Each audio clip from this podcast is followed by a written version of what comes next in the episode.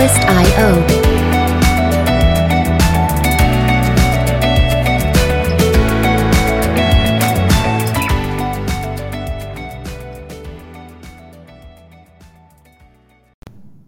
Hello，欢迎大家来到我们台北大哥私乐园的现场。最近呢，我有一个朋友，他有一部纪录片要上院线了。这部片叫做《邀阿公阿嬷拍 B 级僵尸片》。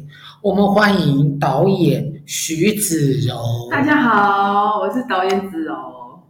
子柔，你跟大家自我介绍一下好了。好，大家好，我是邀阿公阿嬷拍 B 级僵尸片的子柔。然后。我今年算是轻熟女了，轻哦，轻熟女，对对对对对对。我我觉得我是轻熟男啊，大概四十多算轻熟男啊，是是是是是吗？好，四十，我觉得应该四十五以上才算轻熟男吧。哦，哎，你人真的很好哎，是吗？不是吗？我我以为是这样啦，因为我觉得我现在觉得七十岁。还很健壮啊，因为我遇到很多七十岁的大哥大姐们，就是体力啊，各方面啊都很有活力，所以我觉得，诶，如果要说是呃长辈，应该就是七十五、七十七十八吧，我自己觉得啦，对啊。我我觉得现在的老人哦，呃，其实中老年人其实有时候看不太出来他到底几岁，真的，真的，真的，哎。对，我跟我妈妈讲说，你不要再染头发了。他喜欢染黑是吗？就是都整个染黑，所以大家都不觉得他有六七十岁。我我觉得是他们的体态、精神啊，也很有趣，就会觉得那应该就是年纪不是太太年长的，我觉得他们本身很有活动力吧。你爸妈也是这样？我我爸妈现在还是自己的，也不能。我我爸我妈还在上班，是是是，对，他还在做所谓的公务人员之类的。哦。还没退休，他六十五岁被逼退休啦。那其实公务人员有一些欲缺不补的状况，可是工工作没人做啊，那就跟他签约，嗯嗯嗯，就是没有劳基法的保障哦。但是他可以来上班，薪水也呃也比较少，是稍微低于最低薪资。那他他什么时候一定要退休吗？就是他不想干的位置。因为我我是我我印象中现在是规定说六十六十五岁，对对，一定要退休嘛。对啊对啊，啊，他的部分比较特别了。对，那阿嬷退休了吗？阿嬷呃退休很多年，她就是专职的家庭主妇。嗯，对啊，就是带带都是她带小孩，她很能干。然后我她算是我的外婆，但我都叫奶奶的。所以我的爷爷他是在。上班族的，然后当当那个年代，然后奶奶就是会帮忙去采茶啊，带着小孩啊，然后就是背背一个小孩，然后背我可能舅舅，然后带着我妈这样子。她是一个很很勤俭持家、非常有坚毅体力的一个女性。所以她算是农妇，哎，农妇出身。好像算是哎，对，因为他们有茶，他们有茶园还是顾茶园，他是会一直去茶园去要去看观看的。对，其实说农农妇不是贬低啦哈，我有一个也是一个阿姨，不不算阿姨，姨妈之类的，他其实也是九十了，哇，但他还做农哎，现在吗？嗯，然后有一次我们去他们家，好想看看他。呃，我我嗯，我希望我可以问嗯，对之类的。他有一桶，呃，水桶装满了笋子、笋干之类的。我们好，是客家人吗？嗯，其实应该不知道啊。对，他就一只手拿着，然后就要就要出去，而且走很快。哇塞！然后那个时候，我跟我我我跟。我另外一个朋友想要帮他，会啊，会觉得长辈气这么重的，他不愿意。是，他说我做习惯了，所以我就在想说他的肌力的状况应该也不错。哇，所以他现在所有的精气神跟体力记忆力都很好。我觉得是。哦，很厉害耶！有什么？像我奶奶她，她早年就是做比较多劳力，然后她自己也喜欢动来动去，自己打扫。所以我觉得那个体力可能是年轻的时候就累积。然后她其实八十几岁的时候还会摇呼啦圈，一天摇三百多下。哦好厉害哦！超扯的，因为那时候他常在摇嘛，因为我们住同个社区，我早上去上学看到他在摇，我就放放学看到他摇，我就说有一天我很认真问他说，来我也想学呼啦圈，因为我只会摇在三下就很逊这样。我说你摇几下？他说三百多。我说你你每天摇吗？他说对啊。我就问他说摇呼啦圈腰会瘦吗？他说不会，摇很好。一个八十几岁的长辈讲摇三百多下，我就觉得嗯，电视上都是骗人的。对耶，好像是这样，因为我之前有听人家讲说，他其实伤腰，他其实是伤害腰部的。对对对，后来八十八十几岁过后，他要去看医生嘛，因为他固定会去回诊嘛，比如说常常看四肢，还有看一些别的科，医生就说，哎，这么老的那个骨质的那个密度比较比较没这么好，嗯，所以就是后来就不让他不让他摇呼啦圈这样子，就建议我们不要，后来我们就禁止他摇。OK，所以呃，阿妈发生失智的时候，你们发现他可能有失智的时候？是那时候是我大舅跟小舅发现的，就是有一个状况，就是比方说他会手拿着眼镜，一直说我的眼镜呢，然后找很久，或者是要去拿着钱包，我的钱包呢，找很久。然后还有一个就是，比如说你叫他去市场买菜，比如说鸡鸭鱼肉好了，他可能就只买两样回来，然后钱都找错。就是这件事情发生不止一两次，所以我当时家族们就觉得很奇怪。然后我小舅发生一个最明显的状况，就是比如他们一起看连续剧好了，比如说今天奶奶一起看，奶奶就说：“哦，这个小三可恶哎，抢走人家老公，活该啦，难怪他跑去那个地方，来来被人被人呃很生气。”然后他隔天他们一起在看连续剧，他就会说：“他是谁？他要干嘛？他干嘛要这样？他干嘛跑去那？”然后。就会觉得，哎，我们他们一起看的连续剧，一起看，我们隔天剧情都连不上，一直问他是谁，然后后来去诊断，就是轻轻度失智症。那个时候刚好是有一个大舅小舅有一个朋友是学医学背景，就说，哎，你妈妈应该有可能是失症前兆这个状态，所以他们那时候就去开始去看，然后同时也看了跑很多门诊啊，然后最后有诊断是轻度的失智症。那轻度失智症，我奶奶的状况就是。她的短期记忆消失，就是啊、呃，你跟你她吃完早餐二十分钟，你问她吃什么，她是她是完全想不起来的，对。可是这个短期记忆消失不大会影响生活的的的的能力，比如说他可能他最多就是重复说，哎，吃饭了没？吃饭没？可是他还可以自己上厕所啊，然后还可以你可以带你带他去散步啊，还可以跟你一起看电视啊，讲笑话啊，还可以有应对能力，就是其实是呃不会影响太大的。那个大概是几岁的时候？七十岁吗？好像七十快八十的时候。对对对对对。所以其实至今也大概有十几年的时间。对对对，十几将近可能快二十吧。对。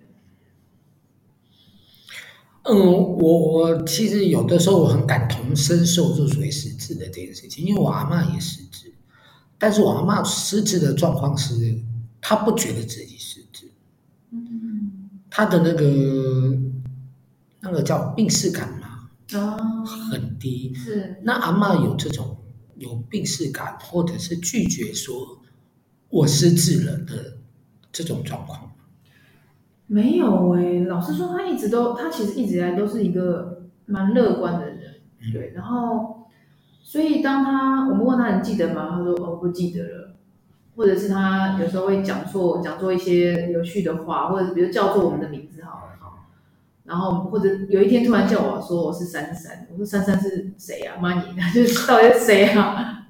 就是我们都会一起笑，然后他会跟着笑，所以他好像没有太多的难过啦，因为我们就会觉得很好玩，然后一起陪伴他，对，然后可是他都会说哦，我现在不记得了，我我现在有时候没有记忆，然后我们就会说哦，然后也不会也不会。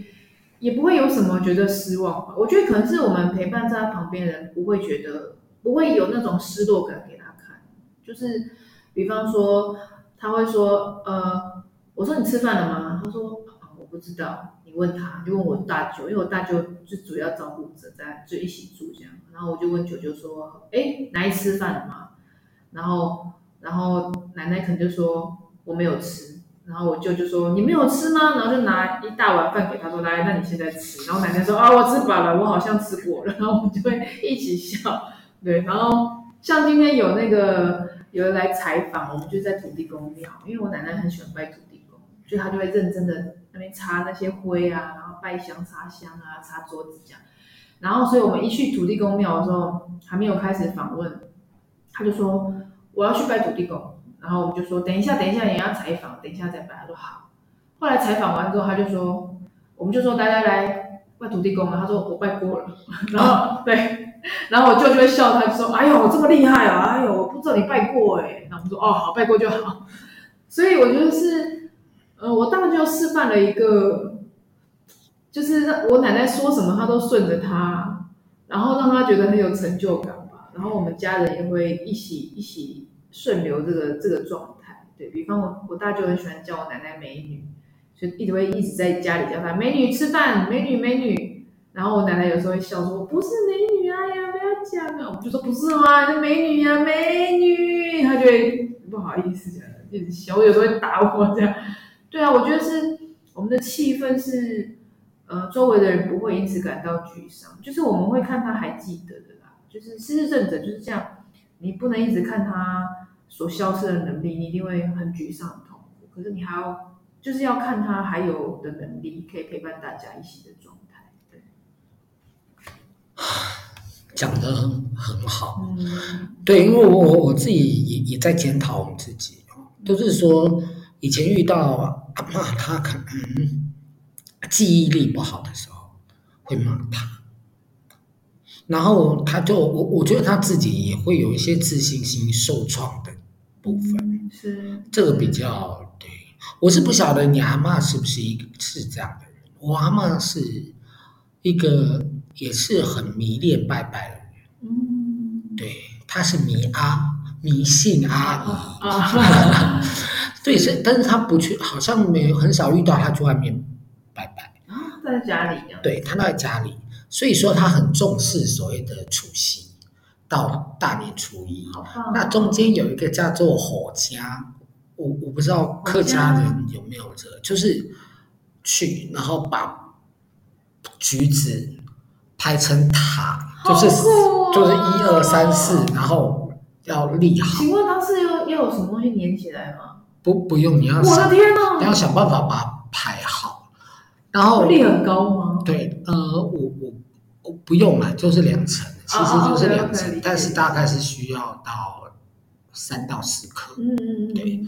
然后呢，因为他的媳妇是呃是中国籍，嗯。然后其实我我我认为他的媳妇很认真，很认真的想要去把这些事情做好。嗯。可是我阿妈不信任他。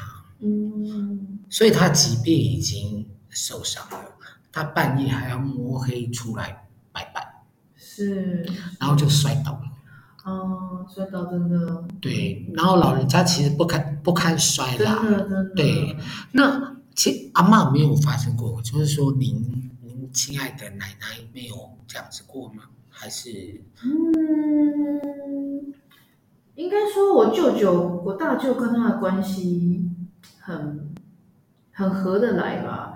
比方说，我奶奶有时候会说我要我要起来干嘛干嘛，然后我大舅就说啊，你不要，先坐着，先坐着。比如说我要去洗碗了，不用，有人洗了，有人洗的啦。哦，他就会坐着这样，所以他就是应该是也是算某种程度蛮配合的吧。要不然就是我们会用另外一种方式哄他，比方说，嗯、比方说呃，今天要倒垃圾嘛，垃圾车进来了，然后我们说要到了这，来来来，然后我们就说没有了，倒完了，有吗？有，有那个谁谁谁去到了。哦哦就大家配合一起演戏这样，对，所以我觉得还好哎。然后我奶奶她有一个名言，因为我之前有带她去上电台，我觉得她示范了一个很成功、年纪增长的一个模范。她就说，我看她有时候突然语出惊人，就是她在受访的时候会突然很有想法，但是也要等待啦。但是我不得不说，呃。本来大家对失智症会觉得他可能想不起很多事情，可是我们必须要跟他一起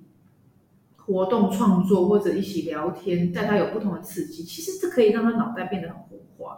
所以岔题一下，就是有一些失智症患者，他们要去做检定的时候，比如说是需要拿检定才能请看护嘛，那可能有些呃家人在在家里看到长辈可能是呃比较不能应对回答的。带要带去给医生诊断，发现应对如流，他们就觉得很奇怪，为什么家里这样子，外面这么厉害啊？我要给医生检定的时候你这样子，然后其实，在医就是在医疗团队会知道说，其实每一个人都会需要一些刺激，对，他可能在家里被看电视看看久了，所以本来就要设计一些活动，让他有一些参与的能力，对，像嗯。所以回到我奶奶那个，她就是会呃讲一些名言嘛。突然访问他就会讲名言，他讲说老人家就是要开开心心，不然你每天脸臭臭，子女哪想要接近你？我就觉得啊，真的是伟大的智慧。因为你知道为什么吗？我身旁也有一些朋友，他家人也有失智，他们都会默默说，他们就是不想要接近。嗯，可能是因为那些长辈早期啊，或者是嗯，真的。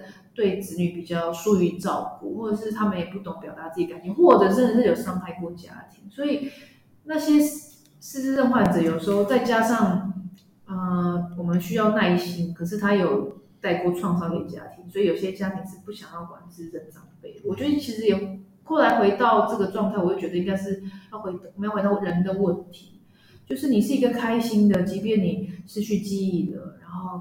还是会有人想要接近你，像我们这些后辈跟奶奶一起玩耍，因为每个每个时间点都是这么舒服啊，跟他在一起，他就是一个开心果。对啊，我觉得是他他的能量也是示范，就是每一个人在面对年纪增长，你必须要做一个乐观的人，所以你应该要在年轻的时候把一些爱恨情仇慢慢丢下，然后慢慢知道说敞开心房。对，我觉得他是一个很棒的宝藏，他讲出那些话。嗯，好，导演说的很好哈，但是我们现在还是要来推荐一下啊、嗯，这出纪录片。对，他要上院线。对，就是，哎，明天十月十三号正式全台十八家戏院上映。对，好多哎，十八很少哎，其他夯不啷当的五十、八十、九十、一百哎。我我我我觉得哈，在台湾。呃，纪录片推广本来就难。对，没错。对，那呃，可能播的戏院不多，场次也有限。嗯。但是为了让它可以继续在电影院，就要赶快找时间去看。没错，聪明，就是一定要第一个礼拜就一定要进去，让戏院觉得哇，真的很多人看，我要持续开很多场次给他。对，所以我们今天录完。就会上线，那也请大家多分享，那要支持啦，要进电影院看。我们口口声声说支持，口口声声没有用，好不好？一定要买票进去，用新台币支持。对，是这是真的，我不是在那说假话。对，那我也会自己去看。感谢。你不用约我。感谢感谢。我可以自己去看哈，嗯，是希望你一定可以卖得很好啦，因为。我我我今天看到您的场次出来的时候，我有点吓到哎，我觉得比我想象中的还要多哎。哦，它不是只有在真善美哎。是是是，不是只有真善美。它有在微秀哎。有在微秀，有有有。对，所以我就觉得他呃，我的意思是说，呃，子子柔很认真的想要把这部电影让大家都可以看得到。对对。然后不是走悲情的路线，是是，但是我必须说，嗯、我也在别的节目稍微聊过，就是我觉得我奶奶维持亲政很成功这十年来，我想要记录我们家陪伴她的样子，比如说我大舅自，就是我们没有什么医学背景，也没有什么钱买什么高级器材，有的没的哈，辅具都没有，但是就是我们用那么幽默的方式陪伴她。他忘记了，我们不会觉得难过，会觉得哇，这是一个可可爱的桥段，就是这些这些正面的，我想拍给大众。但是老实说，这一路上我遇到非常大的困难，就是比如说很多评审啊、补助的、啊、或地方的比赛、企业提案奖金的，他们都会有一些都会跟我说，那你拍这个拍你奶奶有没有有没有一些重症的状况、病症、照顾上的困难？我就说。可是失智症本来就不同的症状，它有轻度、中度、中重度还有重度，就是它的每个症状都不一样，所以你很难说它只有一个样子叫做重症。所以我觉得我拍到轻症，我也要让人家知道轻症是怎么样可以跟他一起创作。比如说你你在纪录片看到奶奶演戏很容易忘记，那我们要怎么跟他对戏？奶奶在生活上有一些事情，真的跟平常人不大一样。我们家人怎么讨论他？是用幽默的方式，然后会知道说好，比如说他有一天开水烧水的时候忘记关，我大舅当时就当机立断说：“那你不要进厨房。”或者他厨在厨房的时候，我们就会进去看。他只要在厨房，我就会多偷偷偷去看一下他在干嘛。就是他有很多种方式啊，但是在一路上，我觉得哇，原来这个社会上应该说评审界啦，他们对于病症的想象只有一种，然后那个框架，然后所以我一路上觉得。哇！我要打破这个框架，我只是起心动念，觉得这个议题好棒哦，跟奶奶一起去，还站上舞台拍片，还有大舅啊，全家人很好玩，这么的在地。可是会面临到很多那种理论式的拷问啊，或者是你说我刚刚我说的那种病症的框架，都都都想要附在我身上。然后我是要一直坚持告诉他们说，轻症就是要早期发现哦，维持的很好。我就想跟大众说，可以跟家人一起创造回忆。只是这样的话，真的是我说服他们太难了。也是因为这样，我一直拿不到补助。只有唯一是桃园文化局影视文化文化局的影视补助补助我，所以我其他投的其实二十几个都都扑通石沉大海。我中间其实非常非常沮丧。我觉得，难道我真的要挑这些评审喜欢的样子吗？我去翻了历年来容易被。助的纪录片题材都是历史的、历史类、议题类，都是悲剧类的。可诚然可见，后面的可能男性的评审居多，因为女性跟男性 care 议题就是不一样。我们那么多的男性输出，我们也没有办法平衡，就是我们的补助只有几个少数人的喜欢的样子嘛。所以那时候我就觉得说，哇，所以那么多创作者在我们。预算这么这么辛苦状下状况下，只好去拿补助。啊，你要拿到，你就会看哪个题材容易。所以大家生产出来的悲剧，我觉得是因是因为一些小众的口味，但我不觉得它是大众爱的，因为我觉得我是一个很容易感到感动、勇气的人。我会觉得我好希望看到这些。像喜剧般的纪录片，或者是单纯喜剧，让我能够哭可以笑，我就觉得啊，我明天可以好好去上班。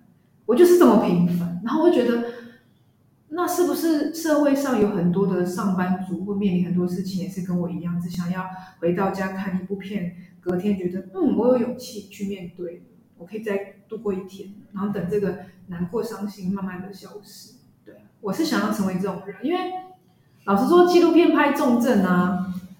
我自己觉得很简单，因为它呈现的就是很多煽情的，一直给你给你给你。比如说重症、失症就会，嗯，比如说他会有很多动作啊，或者是很多情绪上，那你可以拍得到。可是，请问这个拍这个对大众的产生的效果是什么？我其实一直有一个问号，就是我们看到的这些难过的呃例子，我们回到家能做什么？我不想成为只想拍人家悲情故事的人。我觉得我想要告诉大家是，你回到家就是观察家人的症状。你是年轻人，不管几岁，可能有失智症，赶快去检查。你不要害怕，因为我们还可以做很多事情。我就想展示给世人看。对，不过就是哦，我只要一路。现在我看我的纪录片呢、啊，我没办法看，我就会还是会大哭。所以我每次映后有没有倒数十分钟，我只要进。接近七月，我听到我在讲话的声音，我想起那一段在干嘛，我还是会想哭，因为实在太太辛苦了。就是，嗯、呃，社会上有太多隐形的框架，对啊，我觉得这个不是我一个人可以去翻转的。所以，我觉得为什么要来支持我的纪录片，也是我想要让群众力量告诉比较啊、政治正确的纪录片圈说，我们想要看到的是。也有是好的正面的例子，你们一直喂养我们这些黑暗，可是那不是我们想看的。对，我我是想要想，我是想要可能会去反转这个形象啦，也是想要反转大家对失智症的标签，因为过去失智症一直很污名化，会只锁定它几个特征，然后感到恐慌，比方说它可能会有肿，比方说有少数会攻击，就是这只是某一些特例，因为失智症的这种很。所以大家会记得那些恐怖的，会对他很污名化。我觉得其实是蛮不公平。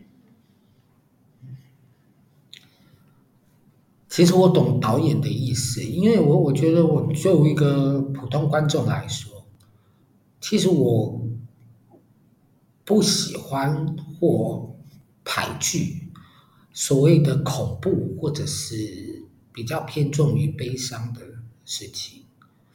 有的人心里会觉得说，我来是要开心的，对，所以所以观众很多会有像是这样子的一个状况。因为我觉得，对，我觉得生活已经太多难过的事情了，你你必须要打起勇气去有一个希望在明天啊。所以我觉得在喂养大家黑暗悲伤到底意义在哪？对啊，同样的，我觉得悲伤不大能够给我们太多的一些动，虽然它可以，但是你必须还有一个正面的东西让你去仰望。对，然后对啊，纪录片圈的那个厚度实在。太难打破，就是，啊、应该说，它全世界的纪录片很多种，它像一个人的个性，有可爱纪录片，有冒险，有好玩，有悲凉的哈。可是台湾就是真的很爱这种悲剧议题、历史报道，就我就觉得，哇，我们现在真的很封建，就是艺艺术已经发展这么多年，全世界有也有喜剧纪录片，为什么台湾还要一直在喂养这些？我觉得我我刚刚在看三十年前的。那种那种议题，可是而且我觉得有些还是新闻报道可以做得到，我就觉得非常的狭隘啊。对，我这番话应该会制制造很多大家觉得哦，怎么会这样？我自己会觉得这很不公平吧。纪录片这么有趣奔放的事情，在台湾大家都变得很就是很意识形态的东西，对。这其实讲到那所谓媒体生态的部分啦，因为其实现在分众分的很细。就是说，看中天的人，他永远看中天。啊，你要是看民视的人，也永远看民视。我不是说民视比较中立哦，而是你真的今天要找到一个很中立的新闻或者是影像看，其实是困难的。那我我其实我我觉得跟导演聊天很开心啊，因为我们现在有一部是讲开心的纪录片，对，然后。你投过金穗了吗？没有哎、欸，不过因为我的摄影机啊，跟别人比没有到太高级，对，所以我就想说啊，算了，我自己很容易就觉得算了算了，不要去不要去做这个，可能就是没有什么机会的。其实我建议你可以去啦。我曾经看了，呃，今年看了三部纪录片啊，那风格其实都不一样的。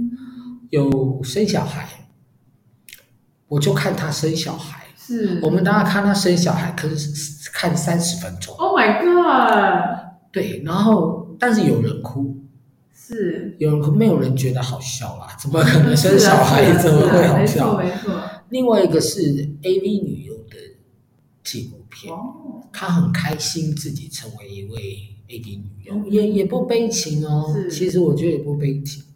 另外一个主要是讲男男生选美。嗯我们大家没有想到过，说台湾的菲律宾或外劳世界是每个月都有选美比赛。嗯，那他们去做这件事情，呃，不是说钱，因为其实没有钱。是他们去做一个肯定自己的事情。嗯，所以我那时候看这三部不一样的纪录片，我其实心里很感谢，嗯、呃，很感谢也很感动。嗯，所以我我我觉得。可以去金穗，可能是一个机会，嗯，对。但是我我觉得你现在已经上院线了耶。是啊，是啊，神奇。这是一件很棒的事情。对，需要很大的坚持啊，然后以及贷款。对对对，我我我我，好想问你，你贷款大概贷大概多少钱？一百多，对对，将近一百多。哦，其实拍片跟搞政治一样苦。是啊，还有剧场也一样苦。对，都很苦。是，对的。但是，我，我我这样讲好像太廉价，就是热爱啦。我那个朋友选台北市长，我有一次忍不住很冒昧说：“我可以冒昧问你一个问题吗？你市长花了多少钱？”他多少钱？好奇。他保证金一百五十万。所以他至少要花掉一百五十万，以上？对，因为他如果票数不够的话。这笔钱就被国家收走了啊！理解理解理解。对啊，我觉得这这阵子我也觉得在跑宣传也蛮像政治选举，因为我会跑很多场合，然后团体啊，或是跟一些企业见面。但是因为候选人可能比较受人瞩目吗，哦，就他可能会有未来看得到的东西。可是纪录片我上院线，他未来没办法想象我我是在干嘛，或者是这个要干嘛哈。所以我我我其实过程中会觉得，身为一个看起来年轻的女性。做电影或宣传电影，其实蛮蛮不吃香的。就是也回到说，大家会对女性还是有点框架。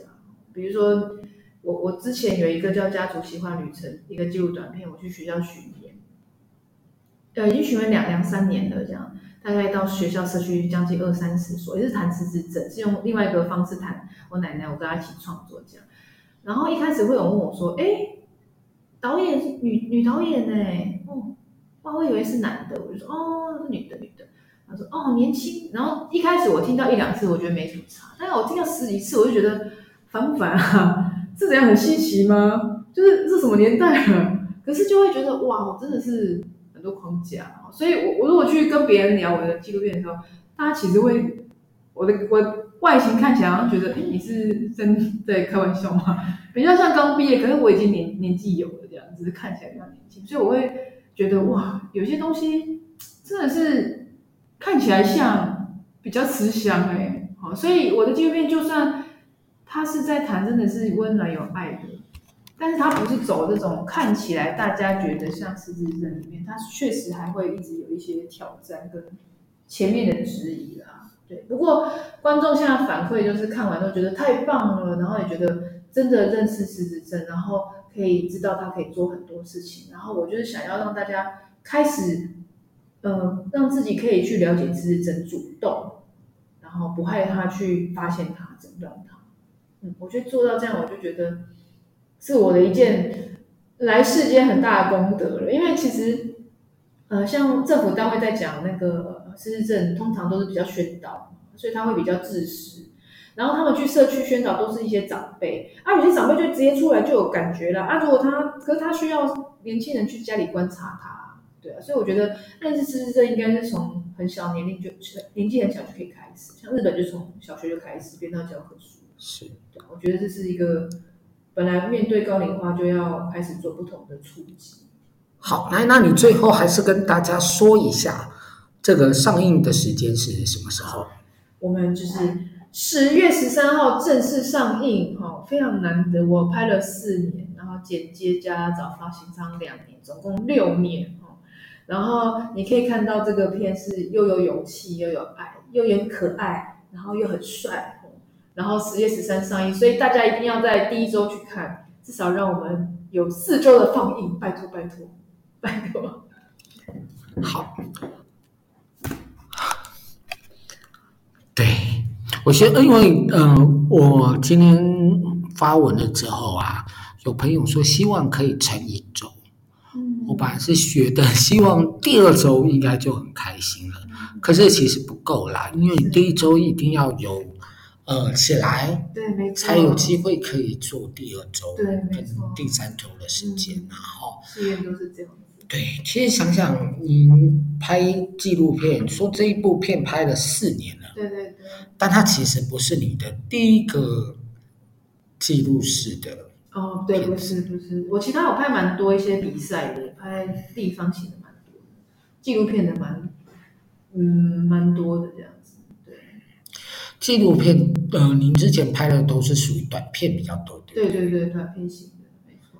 可是其实阿嬷的出道之作哈，阿嬷那个蔡中景妹，对，嘿，她出道之作其实呃不是这一支，对，你还有其他她的短片，对对对，我在我帮她拍了很多，放在我的粉丝团，我帮家族创一个叫决战家族，那时候她的片都放到上面，她办了一个嘻哈歌手唱这不是客家板条这样啊，哦、对，那那都有六十五万点阅率哦。对耶，我那时候也吓到，说哇，怎么那么厉害？那时候我们玩的很开心，就叫他戴爆炸头啊，还要换装换很多套。然后他客家呃，这不是客家板条那一只衣服全都是我妈的，因为我妈是一个有很多奇怪衣服的女人，她有正黄、正蓝、嗯正橘、然后正粉、正绿，就是很怪。然后每次都想说，哦，我的天哪，她到底怎么会那么奇怪？然后秀场的人，但他又不是。所以那个时候，我们所有的奶奶衣服，就是我就跟我妈说，来挑出一个最夸张的衣服来，我就开始翻这样，然后效果十足。是你帮阿妈挑选，还是阿妈亲自挑选？我帮他，我帮他挑选的，其实都是我跟我妈，因为我妈有什么衣服，我就会说好，你现在挑出桃红色的来，她就会拿出一些。我说你怎么有这个毛毛的衣服很怪？他说这个就要搭这个啊，他就会自己自动搭这样，然后拿给我跟我奶奶讲说你穿这个，他就哦，他都会答应。我冒昧请教一下啊，令堂买这些衣服到底什么场合穿？上班穿啊，她就是一个很鲜艳的女人，就想看。路上阿姨不都会穿那种桃红色衣服或者黄色裤子？她她、嗯、就是这种，然后每一件都很亮，然后他会有一些紫色的西装外套。因为早年大概二三十年的时候，那个时候衣服料子很好，不像现在比较平价，所以料子越来越简单。那个时候的衣服二三十年前到现在看还是一尘不染，像新的，就是它料子很好，所以当时他就狂买那些。看起来非常有质感的衣服，很像秀场这样子。他上班就喜欢一直不断的搭配。就我妈是一个非常爱打扮的人，跟我奶奶一样。我奶奶也是一个，因为他受过日本教育嘛，所以他觉得打扮的漂漂亮亮，嗯，有擦粉，走出去梳好头。我妈就被他影响，就是也要穿得很漂亮。我爸我妈就是又升级了，穿得很浮夸这样子。对，然后但到我这一代，我就完全是非常的懒惰，所以他们两个都会说，你怎么穿邋里邋遢？我又我都在被念，因为我没有包袱。我觉得，哎呀，我我才不 care，我现在很舒服。我们现在人常常觉得舒服很重要。对呀、啊，我觉得舒服很重要。然后有时候看到一些阿姨，哦，我我我确实偶尔也会看到一些夸张的阿姨。对对。我会吓一跳。真的、哦？对，嗯，对，那 我很习惯呢。也也没有瞧不起啦，对对对，就觉得，哎，他好像跟大家。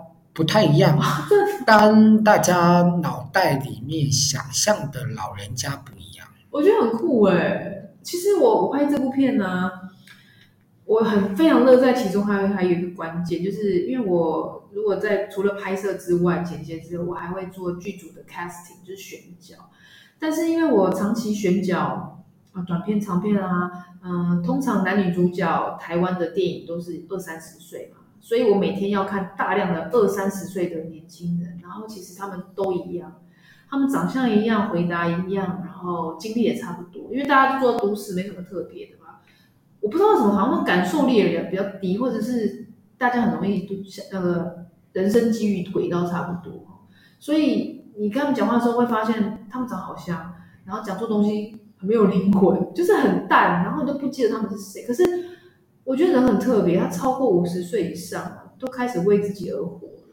就是你看到这些长辈哦，有些长辈会像你说的穿很亮，或者我看到一些长辈他头发吹很高，然后他一定要戴个帽子，穿西装或者穿那种舞衣出来，就是就像或者我们刚刚说穿的很舒服，他再也不用 care 别人，因为他可能经历过一些不舒服的事情，他觉得我自己自在最重要。然后我就觉得哇，每个人都有自己的样子，他的长相，他喜欢戴大耳环、爆炸头。就是已经有自己的样子，然后我又喜欢喜剧嘛，所以我看到那些长辈每个都不一样，我觉得哇，好好看哦，这些就是喜剧的演员，嗯，所以是那种 跟他们看他们，我就觉得我好很喜欢这些角色。您刚刚提到 casting 这件事情啊，那 casting 的话，呃，这些呃老人家好这样子。老人家，你去 casting 他们的时候，他们是自己报你说我要，还是说你嗯有去挨家挨户的找你阿妈的邻居？有有有，我先一开始啊，我就会异想天开，因为这部片就是我找邻居一起来跟我奶奶拍片，因为我跟我们我们家族跟奶奶拍片已经很很多年了嘛，我觉得哎，我们家人都非常熟悉，好，所以我就开始想说，哎，那我就找邻居一起啊。有没有人要跟我们一起演戏？哦，因为演戏这件事情，我觉得很好玩，在社区太棒了。好，因为啊，还有一个是呃，失智症的状况是，你一定要跟他在地连接，就是他的深度回忆。所以呃，应该说每个长辈在地老化是非常浪漫的事情。所以我希望在奶奶的社区，我们的社区有有一个影像的回忆，就专门 for 他这样子。永恒的这样，对啊，所以我那时候就异想天开，先去发传单在社区，就发的很 失败，就是我邻居就是逃的逃，然后然后敷衍的敷衍，拒绝拒绝，然后我本来想说，哎呀，那就奶奶去外面拜土地公，帮我多发一点传单，然后后来好像没什么人报名，我就闯进我们呃社区附近的歌友会，我真的进去说我要找演员。然后他们一开始先帮我贴一些海报啦，就是征演员的。后来就是我还闯，其实我还闯进他他们那边第二次，就是说，哎，我有一个演员甄选会，拜托你们来。所以后来他们是里面很多人真的有来，对，刚好歌友会也是爱唱歌爱跳舞的大哥大姐啊，所以他们来的时候我就觉得哇，就踢馆了，完了完了，本来想要找那个配角，我就完了完了，怎么办？现在都苦恼这样，太强烈，太强了，有怎么办？但是还是我要让奶奶就实行一定要当男女主角这样。对，奶奶就是女主角。没错，当然 only one。真的 only one，真的。所以也呃，所以其实有的是呃啊，其实都是 casting，还有的是你自己去找。对。然后有的是呃，可能后来看到传传单。传单，对对对对对。然后才出现。是啊是啊。其实我我觉得这是一个很难得的机会，尤其是说像奶奶或者是奶奶的朋友们，其实可能呃一辈子没有想过自己可以演戏这件事情。哦，是是，像我里面的一些一起参演《金刚战士》的大哥大姐，就我一路这个纪录片有拍，我怎么找到他们？我们中间还要上一些演员课。演员课中间还发生什么事情？然后最后在拍这个《金刚战士片》的过程，那个时候其实我都一直跟他们说，我这过程会拍成纪录片，这样他们都听不大懂。因为对长辈来讲，想说要拍片要拍去哪里？那、啊、你就拍我们，他们都会想说拍我们，会会觉得一定要拍一个名人才叫电影之类的。所以那时候他们最后啊，嗯、呃，上九月底的时候，我的一些演员真的有看到我们大荧幕在桃园电影节的放映。他们很惊讶，就觉得太感动了。原来你是有这么多过程，原来你喜欢我们怎么样怎么样展现我们，引导我们是这是一个完整的故事，他们才觉得哇不简单哦。因为我有几个演员长辈 都问我说，已经两年都说，哎，你要拍纪录片要拍去哪啊？你有要真的放戏院吗？我就说有，我在找钱。比如说你剪完了没？我就说啊。我还在努力，我在努力，就是剪不出来啊！就是他们会一直觉得这到底真还假的，对，所以也是拼死拼活把它完成这样，对。好，那现在我们的节目即将要尾声了哦，那还是请你来跟大家讲一下这个戏什么时候正式上映？好，邀阿公阿嬷拍 B 级僵尸片，在十月十三号要正式上映了。所以大家请在十月十三号之后的一个礼拜内赶快去电影院片看片，对，所以让我们可以撑过第二周、第三周、第四周，用电影票来支持我们，谢谢。好像选举，我觉得没有，我觉得你很棒哦，我都忘记还在录音。哎，其实我们今天很谢谢，不是其实是我们很谢谢呃子柔，今天来到我们节目的一个现场。那愿意跟我们分享一个这么好的故事，那他分跟我们分享这么好的故事，不去看吗？一定要去看，好不好？那如果说有一些社群媒体呃愿意支持，欢迎包场。真的真的包场对我们帮助很大。然后你只要包场，我会去现场跟你说谢谢，然后会跟你十分钟的交谈。现在有人包场吗？有啊有哎。所以已经有人包场了，已经有人包喽，已经有人包了。对，所以大家不要觉得我们是在骗人的，就是他们没有在骗人，没有没有认真认真会应后。然后因为我有做一些周边呐、啊，我的周边有一个很可爱的变身腰带钥匙圈哦，因为它成本很贵，然后再加上我也不知道去哪里卖，我就想说包场的时候我到现场我就 Q A 送给大家，让大家做个很棒的纪念。好，因为我现在看到看海报上确实把那个腰带给圈起来，是是，对，它是那爱爱与勇气的化身。对，对我等一下要拍一个特写，可以可以可以，让大家知道说说，呃，有机会可以拿到这。对对对对对，没错没错。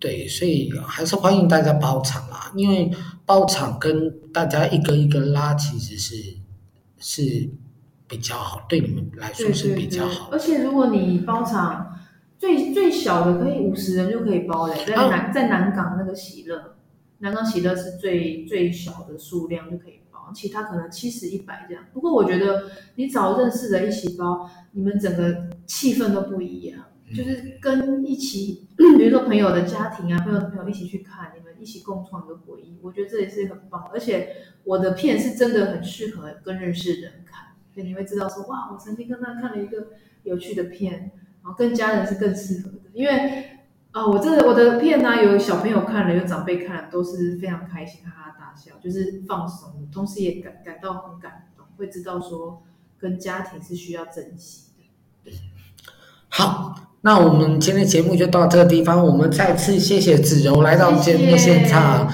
谢谢。